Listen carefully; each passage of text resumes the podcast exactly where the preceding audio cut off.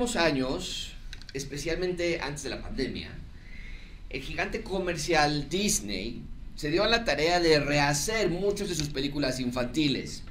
Películas que antes eran de dibujos animados se convirtieron ahora en películas computarizadas, con personas reales. Eh, y, y la manera en la que veíamos estas películas era más actual, más real, más contemporáneo. Películas como El Rey León o La Cenicienta o Mulan han visto de nuevo la luz del día con una muy esperada recepción. Pero aunque tengo mis favoritas dentro de la lista, uno de los remakes que más me gustó fue la película de Dumbo.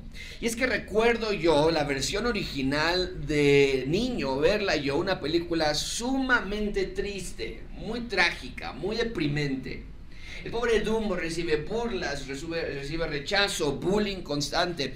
Y para acabarla nos dice la película que es separado de su madre. Y esta es la peor escena para mí. Me hacía llorar vez tras vez. Dumbo encuentra a su mamá porque la han puesto en una clase de celda. Y la única manera de acercarse y tener contacto con su mamá es mediante el uso de sus trompas. Qué horrible. O sea, esta película no está para los de corazones frágiles. El remake es un poco más suave, Dumbo tiene más derechos animales. Al final de la historia de la película Dumbo, en este remake que acaba de salir, incluso Dumbo es liberado, los animales del circo son liberados, pero la parte de separación de su madre persiste aún en la, película más actual. Y es triste la clase de abandono que Dumbo es forzado. El abandono de una madre es el peor que alguien puede experimentar. El abandono de un padre es algo peor, lo peor que puede experimentar un hijo. Y esta película bien refleja los efectos del abandono, la tristeza de no estar cerca de su madre y la manera en la que el amor maternal es único, ¿no es cierto? Porque todos se burlaban de Dumbo, todos querían tener a Dumbo por su propio interés, pero solamente su madre lo amaba por lo que era, nada más nada menos. El abandono, el abandono es algo que debemos odiar. Y en un sentido similar, hoy vamos a ver a, una, a un grupo de personas decir no, definitivamente no a abandonar no nada más a sus hijos, que es algo terrible, pero en el texto de hoy vamos a ver a un grupo de personas decir, no vamos a abandonar a nuestro rey, porque él no nos ha abandonado a nosotros. El texto que estamos por estudiar nos va a inspirar, a decidir en nuestro corazón, nunca abandonar al rey. El texto que estamos por estudiar nos debe empujar a tener un deseo genuino de seguirlo y de amarlo desear ser amados por el rey. Al final de esta clase espero que tengas un profundo deseo de nunca abandonar a Dios de nuevo, porque nunca te ha abandonado a ti.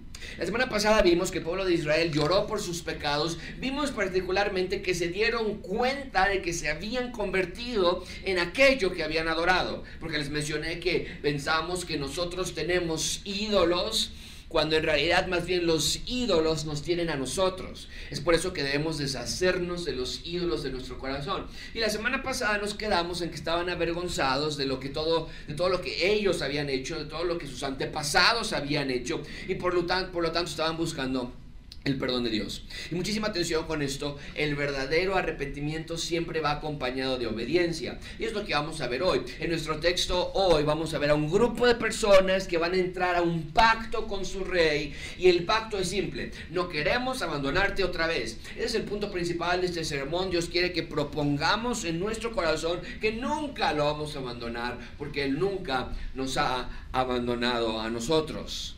Amigos, el seguir a Dios es una decisión diaria. Hora a hora. Tenemos aquí un par de jóvenes, niños, y tenemos que, aprender desde ahorita que no es algo que heredamos de nuestros padres. Seguir a Dios en lugar de seguir a los ídolos de tu corazón no es algo que va a pasar fortuitamente, casualmente. Es una decisión. Es una clase de vida. No quieres abandonar a Dios y tu vida va a reflejarlo.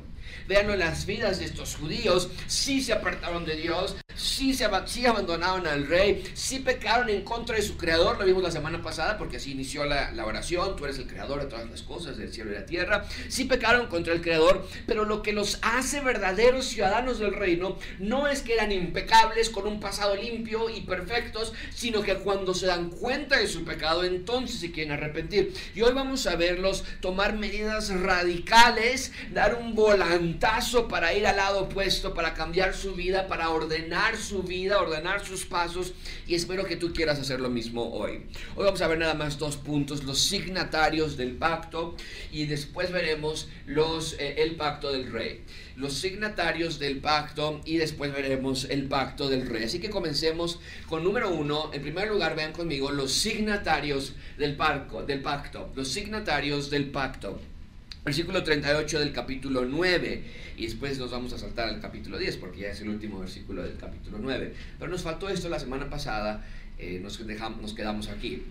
Dice la palabra de Dios, a causa pues de todo esto, nosotros hacemos fiel promesa y la escribimos firmada por nuestros príncipes, por nuestros levitas y por nuestros sacerdotes. Bien, la semana pasada vimos que los levitas se habían puesto de pie sobre una clase de tarima para hacer una oración de confesión de pecados pública y que habían reconocido que sus vidas se parecían más a las de sus ídolos, con cuellos eh, eh, inflexibles, duros, que la imagen que ellos estaban reflejando era más la imagen de sus ídolos que la imagen a la que fueron creados, que fueron creados a la imagen de Dios.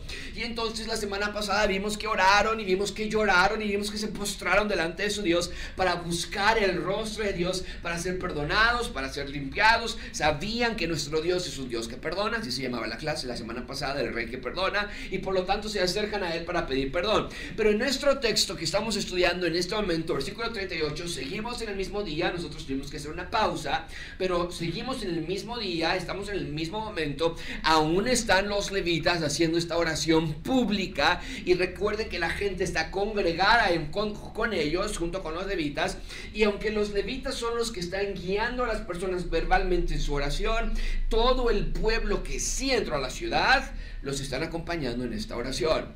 Y ahora llegamos al punto de la oración donde transita de ser una oración de confesión hacer ahora una oración de confirmación.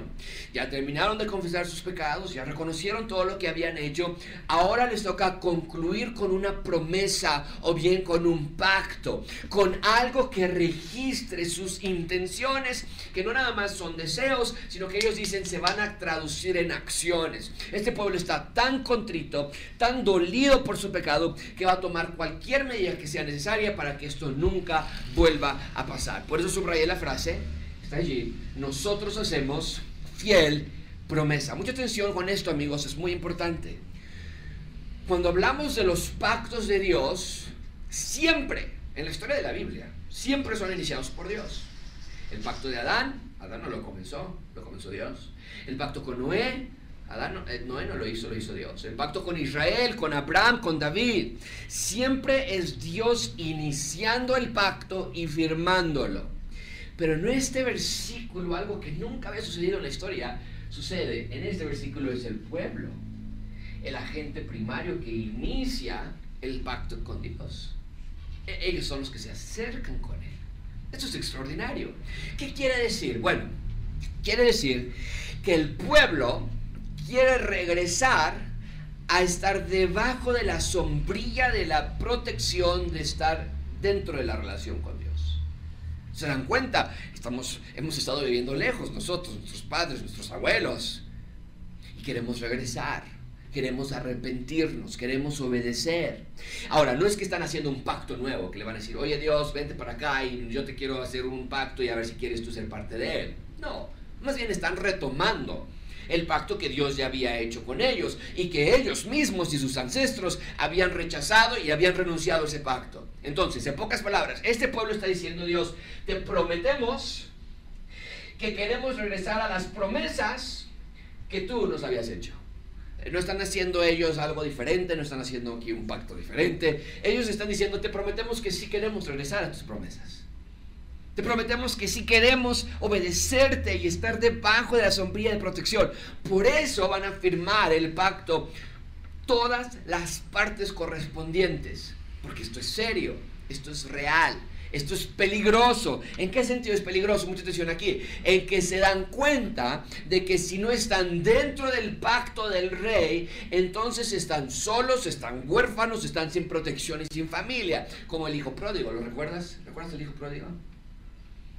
¿Qué pensó el hijo pródigo? una vez que se dio cuenta de todo lo que había hecho en su vida y de la gravedad en la que se encontraba, vean ustedes mismos, el hijo pródigo dijo, volviendo en sí, dijo, ¿cuántos jornales? ¿Qué hizo el hijo pródigo? Se gastó todo su dinero en fiestas, en mujeres, en los placeres de este mundo, pero dice el texto cuando volvió en sí, dijo, ¿cuántos jornaleros en casa de mi padre tienen abundancia de pan y yo no tengo nada? Tengo hambre me voy a levantar y voy a ir, le voy a decir, Padre, he pecado contra Dios, contra ti. Ya no soy digno de ser llamado tu hijo. Hazme como a uno de tus jornaleros. Puedes notar la misma esencia de los eventos que hay en nuestro texto. El Israel de Nehemías, el Israel de Estras, se da cuenta que han pecado, vuelven en sí, la semana pasada, por decirlo de alguna manera, y entonces este, entienden, estamos fuera de la casa de nuestros padres, estamos en hambre, hemos destruido nuestras familias, hemos destruido nuestra nación. Y entonces piden a perdón a su padre, lo vimos la semana pasada, y hoy vemos que le piden a Dios regresar a su pacto, quieren retomar la posición de hijos, de ciudadanos del reino de Dios. Es lo que está haciendo el hijo pródigo en, el libro de Lucas. Se da cuenta él y quiere regresar, papá, por favor, retómame otra vez. Amigos, esa es la manera de vivir para el ciudadano del reino de Dios. Una vida de constante confesión a Dios. A veces se piensa que en las iglesias se pide que, el creyente sea perfecto. No, y, en esa iglesia te piden perfección y si haces algo mal, entonces se burlan, te juzgan. Pero no es lo que vemos aquí. En la historia de la palabra de Dios, en la Biblia vemos lo contrario, vemos un grupo que es una vida constante de confesión, de continuo acercamiento a la palabra, de frecuente reconocer nuestra naturaleza pecaminosa. Dios no le sorprende tus pecados, lo sorprendente es que tú quieras vivir en ellos. Amigos, quiero que lo vean así. Nosotros podemos leer esta historia y pensar que a nosotros no nos va a pasar, o peor aún, que no nos está pasando. Pero qué arrogantes podemos ser. Porque quiero que quede claro esto. El Israel que adoró a sus ídolos y se hizo como sus ídolos eres tú. Yo soy Israel. Tú eres ese Israel. Nos damos a nuestros ídolos y la salud se convierte en nuestro ídolo. O nuestra comodidad o nuestra felicidad, o los hijos, o el trabajo, o la familia, o mi papá, o mi mamá, o el dinero, el poder, la influencia, no importa qué sea, nosotros somos como Israel. Y la pregunta para ti es esta, esta mañana es, ¿quién quiere también regresar al pacto con Dios? ¿Quién de ustedes quiere también hacer una fiel promesa a Dios, no porque te sientas obligado, no porque te sientas presionado, sino porque entiendes, he pecado contra el cielo, he pecado contra Dios, no soy digno de ser llamado más hijo de Dios, pero apelas a la promesa que Dios te dijo cuando dijo, todos los que estén cansados en la vida, sin mí, entonces acérquense a mí, todos los que están trabajados, todos los que están cargados, y yo les haré descansar. ¿Quién de ustedes dice, yo quiero prometer a Dios que sí quiero sus promesas? Porque vemos que el pueblo de Israel estaba harto de vivir sin Dios. Es hora de vivir con Él en su misión y en obediencia. Es exactamente lo que el profeta Miqueas había profetizado años atrás acerca de Israel. Dice el, el texto de Miqueas, ¿con qué me presentaré ante Jehová? ¿Con qué adoraré al Dios Altísimo? Me presentaré con ante Él con holocaustos. ¿Qué hago cuando he pecado? Dice Miqueas. ¿Qué hacemos cuando vamos a Dios y le impresionamos con tratar de portarnos bien? Llevamos holocaustos, llevamos becerros de un año. ¿Se va a agradar a Jehová si le llevamos miles de carneros o diez mil arroyos de aceite? Necesito dar a mi primogénito por mi rebelión, el fruto de mis entrañas por el pecado de mi alma. ¿Qué tengo que hacer? Está haciendo estas preguntas, Miqueas. Cuando se encuentran ustedes en que han pecado. Y vean lo que dice el texto, hombre ha declarado lo que es bueno. ¿Y qué pide Jehová de ti? Él no quiere tus millares de aceite, no quiere tus becerros. Dice el texto solamente hacer justicia y amar misericordia. Y cuando no hagas estas dos cosas, ¿qué dice el texto? Humillarte ante quién? Ante Dios. Una vida de obediencia. La voz de Jehová clama a la ciudad. Es sabio temer a tu nombre. ¡Wow! Es exactamente lo que vemos en la historia del hijo pródigo. Es exactamente lo que vemos en el texto de, nuestra, de esta mañana. No trajeron miles de carneros para sacrificio de perdón de pecados, sino que trajeron un corazón humillado ante Dios. Querían regresar al pacto con Dios. Ellos lo habían roto, el pacto. Ahora ellos querían retomarlo. Era segundante, el llamado contigo es igual. Ahora nosotros ya no apelamos al pacto de Moisés. Nosotros ya no decimos, queremos regresar al pacto, vamos a firmar el pacto que Moisés había hecho con Dios. Nosotros apelamos al pacto de Cristo, en su sangre, lo que celebramos cada fin de mes en, en la cena del Señor. Ese es nuestro pacto. Pero el llamado es el mismo vengan a Dios, pónganse a cuentas con Él, regresen al camino que Dios había puesto delante de ustedes. Estamos estudiando en este momento el Antiguo Testamento, pero el Nuevo Testamento está lleno de instrucciones para que nosotros hagamos virtualmente lo que estos judíos estaban haciendo. Vean ustedes mismos en Santiago 4.8, que empieza el texto, que es la primera palabra, en voz alta lo decimos, acercaos, acercaos a Dios. Y Él se acercará a vosotros, pecadores que ya nunca regresan a la iglesia, Pecadores que ya se sienten hipócritas, no, no, no oren a Dios porque van. No. Pecadores, limpiar las manos y vosotros los de doble ario, purificad vuestros corazones. ¿Qué dice Romanos 6:12? No reine pues el pecado en vuestro cuerpo mortal, de modo que le obedezcáis en sus concupiscencias, ni tampoco presenten vuestros cuerpos al pecado como instrumentos de quinal, sino preséntense, ¿qué? Sus ofrendas, su asistencia a la iglesia, su lectura de la Biblia. ¿Qué es lo que Dios quiere que se presenten ustedes mismos? Ustedes mismos. Gálatas 5.1 nos dice, estad pues firmes en la libertad con que Cristo nos hizo libres y no estén otra vez sujetos al yugo de la esclavitud. Colosenses 3.5 dice, maten, asesinen, mortifiquen, hagan morir lo terrenal en ustedes, fornicación. Entonces las relaciones fuera del matrimonio, impureza, pasiones desordenadas, malos deseos, avaricia, que es ¿Otra vez qué es que? Nosotros nos hacemos a los ídolos que servimos. Cosas por las cuales la ira de Dios viene sobre los hijos de desobediencia. Los judíos que estamos estudiando se dieron cuenta de esto. La ira de Dios viene sobre los hijos de desobediencia. Queremos regresar al pacto de Dios. Queremos regresar abajo a la sombrilla de la protección de Dios en los cuales ustedes estuvieron en otro tiempo, pero ya no, ya no. ¿Qué dice Efesios 4:17? Esto pues digo, región del Señor, que ya no andéis como los gentiles que andan en la vanidad de su mente, teniendo el entendimiento entenebrecido, ajenos de la vida de Dios por la ignorancia que en ellos hay. ¿Por qué? Porque cuando hay predicaciones, porque cuando hay exhortaciones de parte de tus padres o de parte del pastor o de parte tu corazón está dura. Dices, no. No, yo no puedo vivir esa clase de vida. No, yo soy así. Eh, así soy desde chiquito, así fue mi papá, así fue mi mamá. Y eso se llama dureza de corazón. Efesios 4:22 dice, en cuanto a la pasada manera de vivir, despójense de ese viejo hombre que está viciado conforme a los deseos engañosos y mejor renuévense en el espíritu de vuestra mente y vístanse del nuevo hombre creado según Dios en la justicia y santidad de la verdad. Amigos, vez tras vez el llamado es el mismo. Hagan fiel promesa a Dios, regresen al camino, sean constantes en su crecimiento y dense por completo a vivir una manera santa apartada a Dios. Eso es lo que llamamos el proceso de santificación progresiva. Es el proceso de crecer y de madurar, desarrollar nuestro caminar con Dios. No es fácil.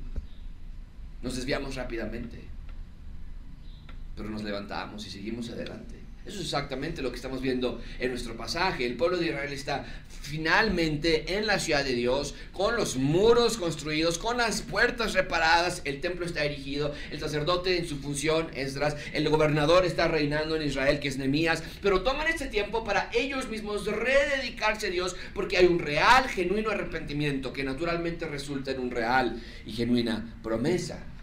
Y me parece un muy buen momento para que cada uno de ustedes que está aquí esta mañana también considere si acaso te estás apartando de Dios, si acaso te has apartado de Dios, si acaso tu vida está llena de ídolos a los que estás sirviendo fielmente y que entonces decidas someterte a Dios, llegues a Él humildemente y le vuelvas a rededicar tu vida una vez más. Amigo, quiero que pienses en esto. si nuestra naturaleza es pecaminosa y si nuestra tendencia es hacia lo malo, no lo bueno, ¿qué no es lógico que mucho de lo que hacemos va entintado de nuestra maldad? ¿Qué no es razonable pensar que aun cuando crees que no estoy haciendo nada malo, hay algo malo en lo que estamos haciendo? Por eso David ora el Salmo 139, examíname, oh Dios. Es que yo pienso que no hablé grosero. Yo pienso que eso no fue un coqueteo, pero mejor tú examíname y conoce mi corazón y pruébame y conoce si mis pensamientos van entintados de un mal. Porque pues a mí no me parece que hay nada de malo, pero yo quiero que veas si hay camino de perversidad. Porque a veces tus ojos te pueden decir algo que tú, que Dios no ve de la misma manera que tú. Y podríamos decir, David, ¿qué te pasa? David es el autor. David, bájale.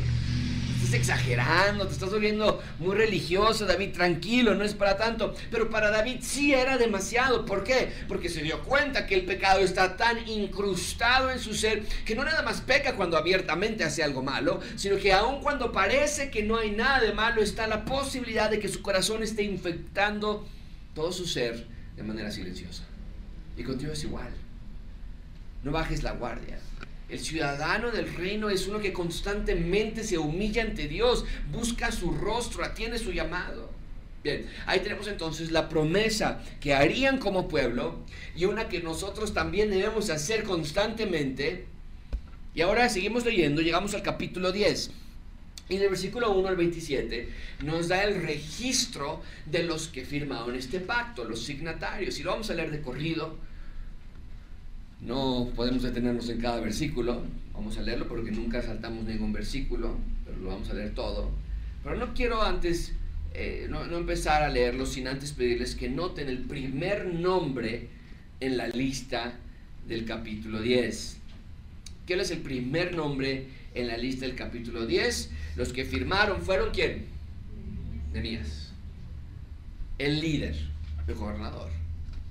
Él es el que va primero. Todos piden perdón a Dios. Todos van a pasar a firmar un pacto, un registro de que ellos quieren obedecer a Dios. Pero el líder va hasta enfrente. Él va mostrando el ejemplo. amigos, solo quiero hacer dos aplicaciones aquí. La labor, la labor que, que el equipo pastoral tenemos como líderes es inmensa. Ya estamos cansados de pastores que engañan y defraudan y mienten. Hombres sedientos de poder y de fama e influencia. Gracia abundante queremos liderar con el ejemplo, queremos ser íntegros, transparentes, humildes, serviciales. No somos los primeros en ser servidos, todo lo contrario. Somos los primeros en tratar de aplicar lo que enseñamos.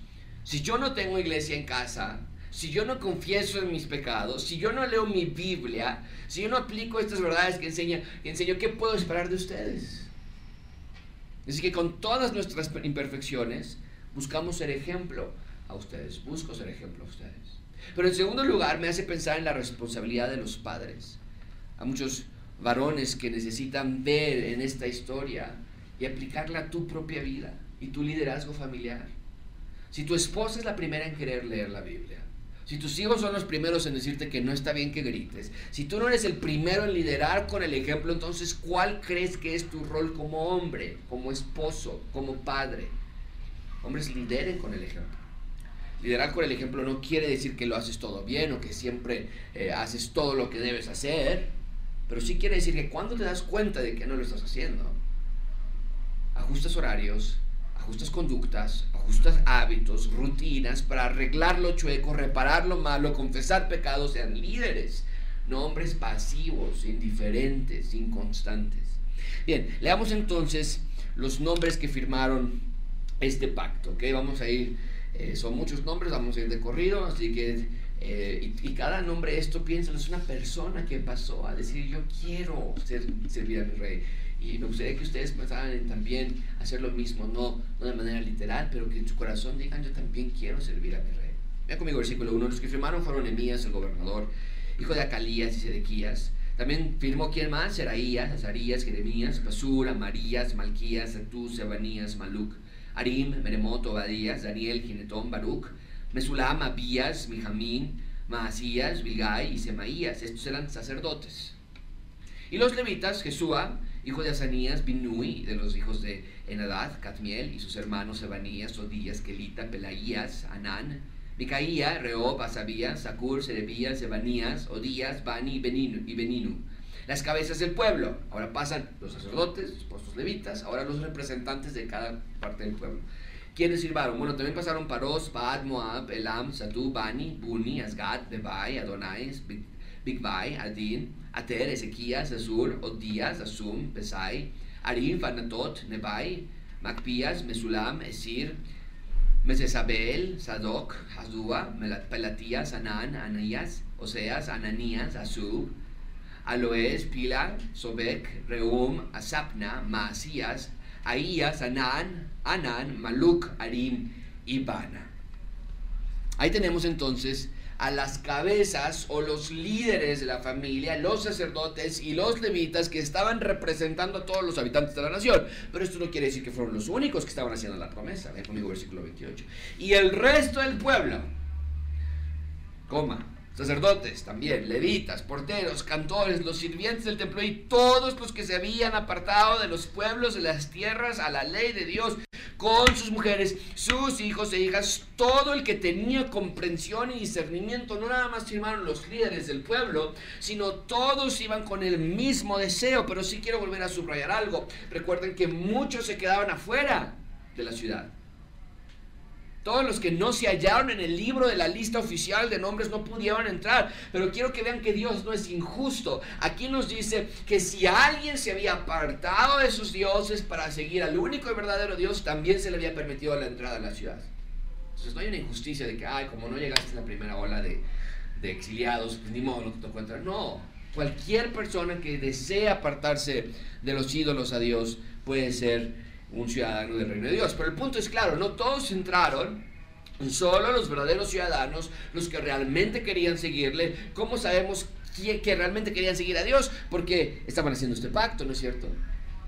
Jesús dijo, por sus frutos los conocerán. Y aquí tenemos los frutos de este grupo de personas. Bien, ahí tenemos entonces los signatarios del pacto. Vean en segundo y último lugar el pacto del rey. El pacto del rey. Va conmigo versículo 29. Nos dice entonces que de todos los que, eh, mujeres, hijos, hijas, todo el que tenía comprensión y discernimiento, firmaron también, se reunieron con sus hermanos y sus principales para protestar. Eh, noten que es hijos e hijas también, niños. Para protestar y jurar que andarían en la ley de Dios que fue dada por Moisés, siervo de Dios, y que guardarían y cumplirían todos los mandamientos, decretos y estatutos de Jehová nuestro Señor. Amigos, eso se trata la vida del ciudadano del reino de Dios entonces. De eso se trataba en ese momento, de eso se trata hoy también.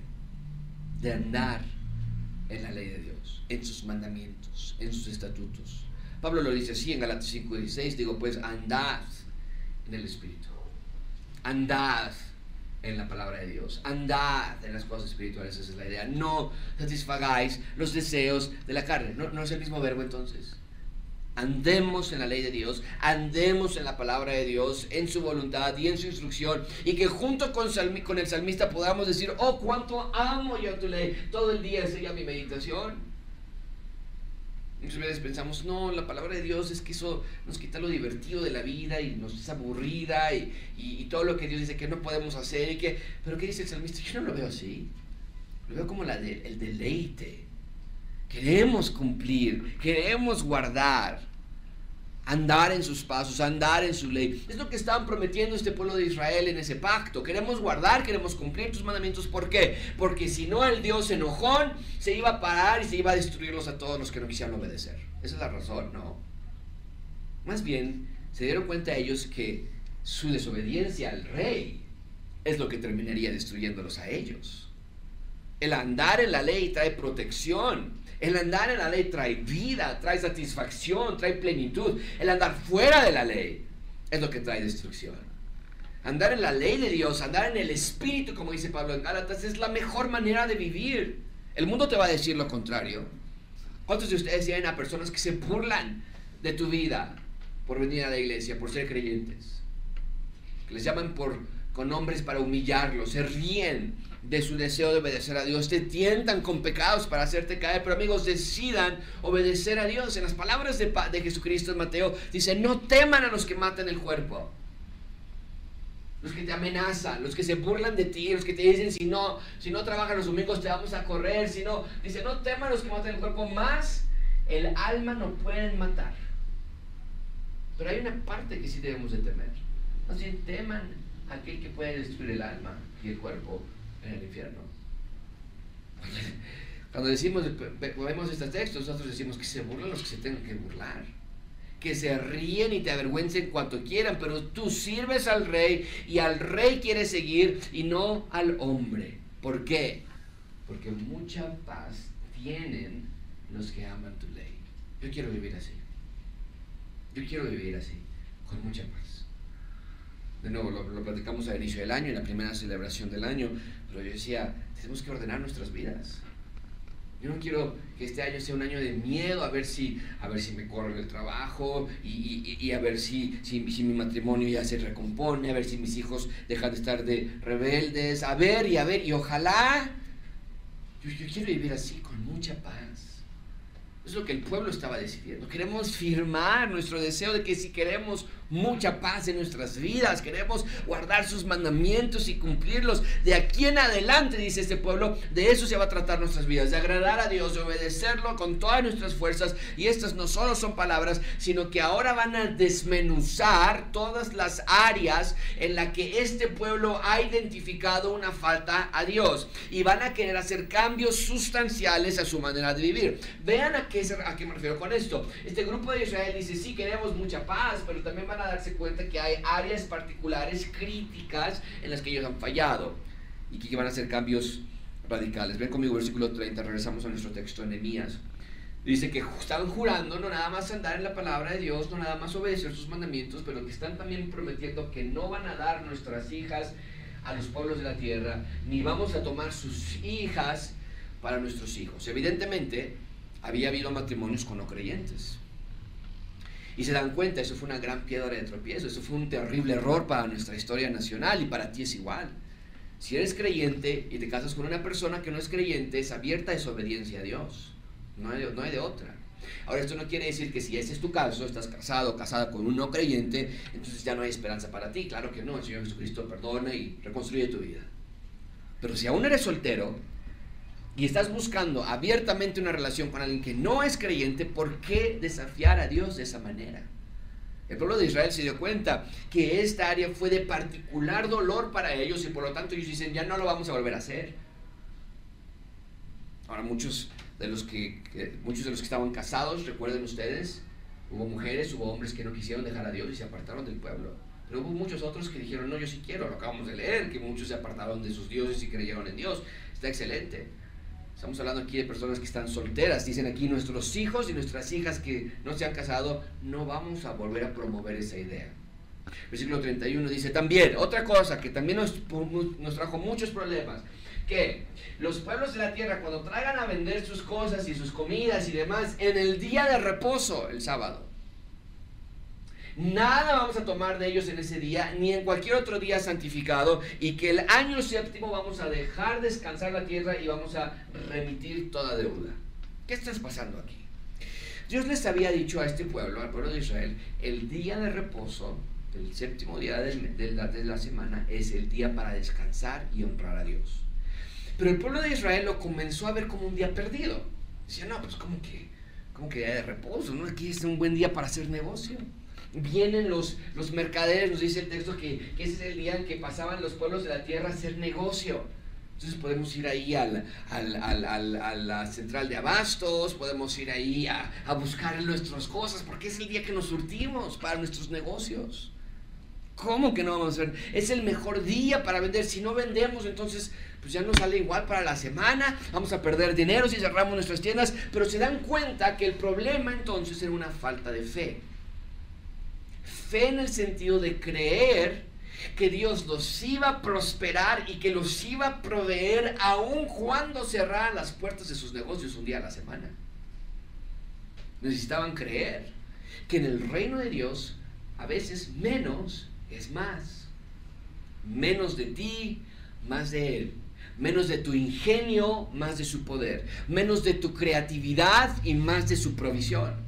Y amigos, aunque nosotros ya no estamos bajo la ley del día de reposo, porque toda la ley se cumplió en el Señor Jesucristo, el día domingo sí es un día de apartarlo para Dios. Pero muchos de nosotros lo usamos para cualquier otra cosa. Porque podemos pensar lo mismo que ellos pensaban. No, pero pues el domingo es el día que no lo puedo desperdiciar. Podemos pensar que desperdiciamos el domingo si venimos a la iglesia. Podemos pensar que desperdiciamos el domingo si lo, si lo usamos nada más para estar con nuestra familia y descansar. ¿No? Cuando voy a lavar la ropa. Pero no es así. El día del Señor es para asistir y adorar y aprender de Dios y para descansar de la semana. No es para que quieras limpiar la casa todo el día. No es para que quieras salir de compras y llegar peor de cansado. El día domingo no es para estar lavando y cocinando y desgastándote todo el día. Ok, a veces, bueno, entiendo que hoy día ya lavar no es lo mismo que antes. Hoy nada más pones una lavadora y no pasa nada. Pero me refiero a ese excesivo eh, energía de trabajo. No, el día domingo es para estar en la iglesia y en familia. Pero muchas veces no lo vemos así es que si no lavo el domingo, pues no puedo en la semana, se me junta y los niños están viendo televisión y viendo película tras película y estamos ahí comiendo lo que encontramos en el refrigerador y es el día que menos estamos juntos. Si no adelanto el domingo mis tareas, ya voy a empezar retrasado el lunes en mis actividades. Si voy a la iglesia ya no me da tiempo de hacer mis cosas. Puedes ver, es lo mismísimo que estaba haciendo Israel. Pero ellos dicen aquí, no más, no más. No sabemos cómo que matemáticamente va a funcionar, que cerrando un día a la semana vamos a tener suficiente, pero vamos a confiar en Dios. Vamos a tener fe en que si no vendemos esa, ese día, y si no compramos para nuestros negocios de la semana, Dios va a proveer de alguna otra manera. No vamos a confiar más en nuestras propias fuerzas, sino en la fuerza de nuestro rey. Bien, ¿qué más prometen? ¿Qué más están fallando ahí? Dice el texto, Versículo 32, nos impusimos también por la ley el cargo de contribuir cada año con la tercera parte de un ciclo. Ah, pero permíteme, se me olvidó esto. Y en el séptimo año iban a dejar descansar la tierra. Por todo un año. No iban a sembrar más cosas. De nuevo, esto es fe. Ellos evidentemente han dicho, como que un año de descanso, un año es una pérdida absoluta. Pero Dios dijo, ay, confíen en mí. Y al séptimo año, cualquier persona que tenía deuda tendría que ser cancelada. Y obviamente ellos no lo habían hecho así. Decían, no, tú me debes, me tienes que pagar. Y cada séptimo año Dios había dicho que cualquier persona que tuviese deudas tenía que ser perdonada, el deudor tenía que perdonar a la, persona, el, que debía tenía que recibir el perdón del deudor. Bueno, dice el versículo 32, nos impusimos además por la ley el cargo de contribuir cada año con la tercera parte de un ciclo para la obra de la casa de nuestro Dios, para, que el, por el, para el pan de la proposición y para la ofrenda continua, para el holocausto continuo, los días de reposo, las nuevas lunas, las festividades, para las cosas santificadas y los sacrificios de expiación por el pecado de Israel y para todo el servicio de la casa de nuestro Dios. También evidentemente habían dejado de ofrendar para el funcionamiento del templo. Y si el templo no funcionaba, entonces no tenían relación con el rey, porque recuerden que el templo era el punto de, reunión de Dios con los hombres. Ellos querían limpieza de pecados. Ellos necesitaban que hubiese un sacerdote que intercediese por ellos. Entonces dicen, y ahora también otra arena que fallamos, ya no dábamos nuestras ofrendas al, al, templo y el templo no podía funcionar. Y si el templo no funciona, no tenemos relación con Dios. Era un ciclo. Y, ellos dicen, ya no, vamos a, ofrendar. Pero no nada más se queda allí, vean versículo 34. Echamos también suertes los sacerdotes, levitas y el pueblo acerca de la ofrenda de la leña para traerla a la casa de nuestro Dios, según la casa de, nuestros padres, según las casas de nuestros padres. Los tiempos determinados cada año para quemar sobre el altar de Jehová nuestro Dios, como está escrito en la ley. Bueno, tenía que haber un altar mañana y tarde. Y para ver altar mañana y tarde tenía que haber leña. Evidentemente nadie estaba yendo por la leña. Y dicen, ¿sabes qué? Vamos a tomar turnos. Cuando dice suertes, esa es la parte. ¿A quién le toca? Hoy, ¿a quién le toca la próxima semana? ¿A quién le toca? Nunca va a faltar leña para los sacrificios.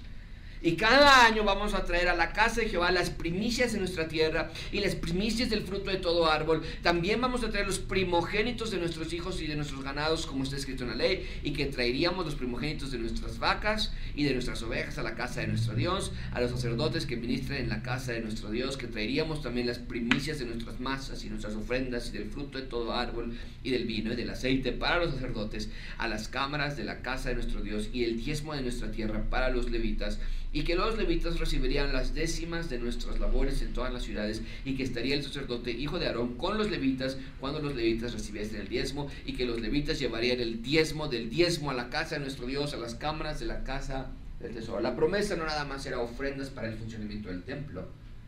Estos versículos 74 38 eran promesas de ofrenda para el funcionamiento de los funcionarios del templo